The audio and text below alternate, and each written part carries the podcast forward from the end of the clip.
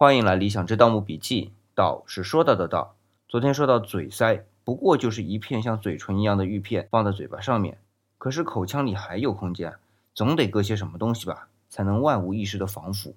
这就又出来一样东西了啊，叫做玉函。这函字呢是斜玉旁加上一个涵盖的涵。其实还有一种称呼更直截了当，就叫做口函。这里口含的意思啊，就是口里含着。你看多么简明易懂啊！它就是给死人含在嘴里的。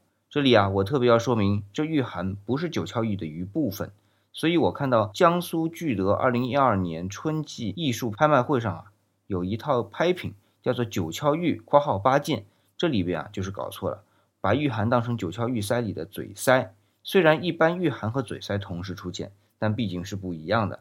嘴塞到汉朝才有定制，而玉函呢，最早可以追溯到公元前六千五百年到五千年的松泽文化。特别在拍卖会上出现这种失误啊，实属不该。那么玉函是个什么形状的物件呢？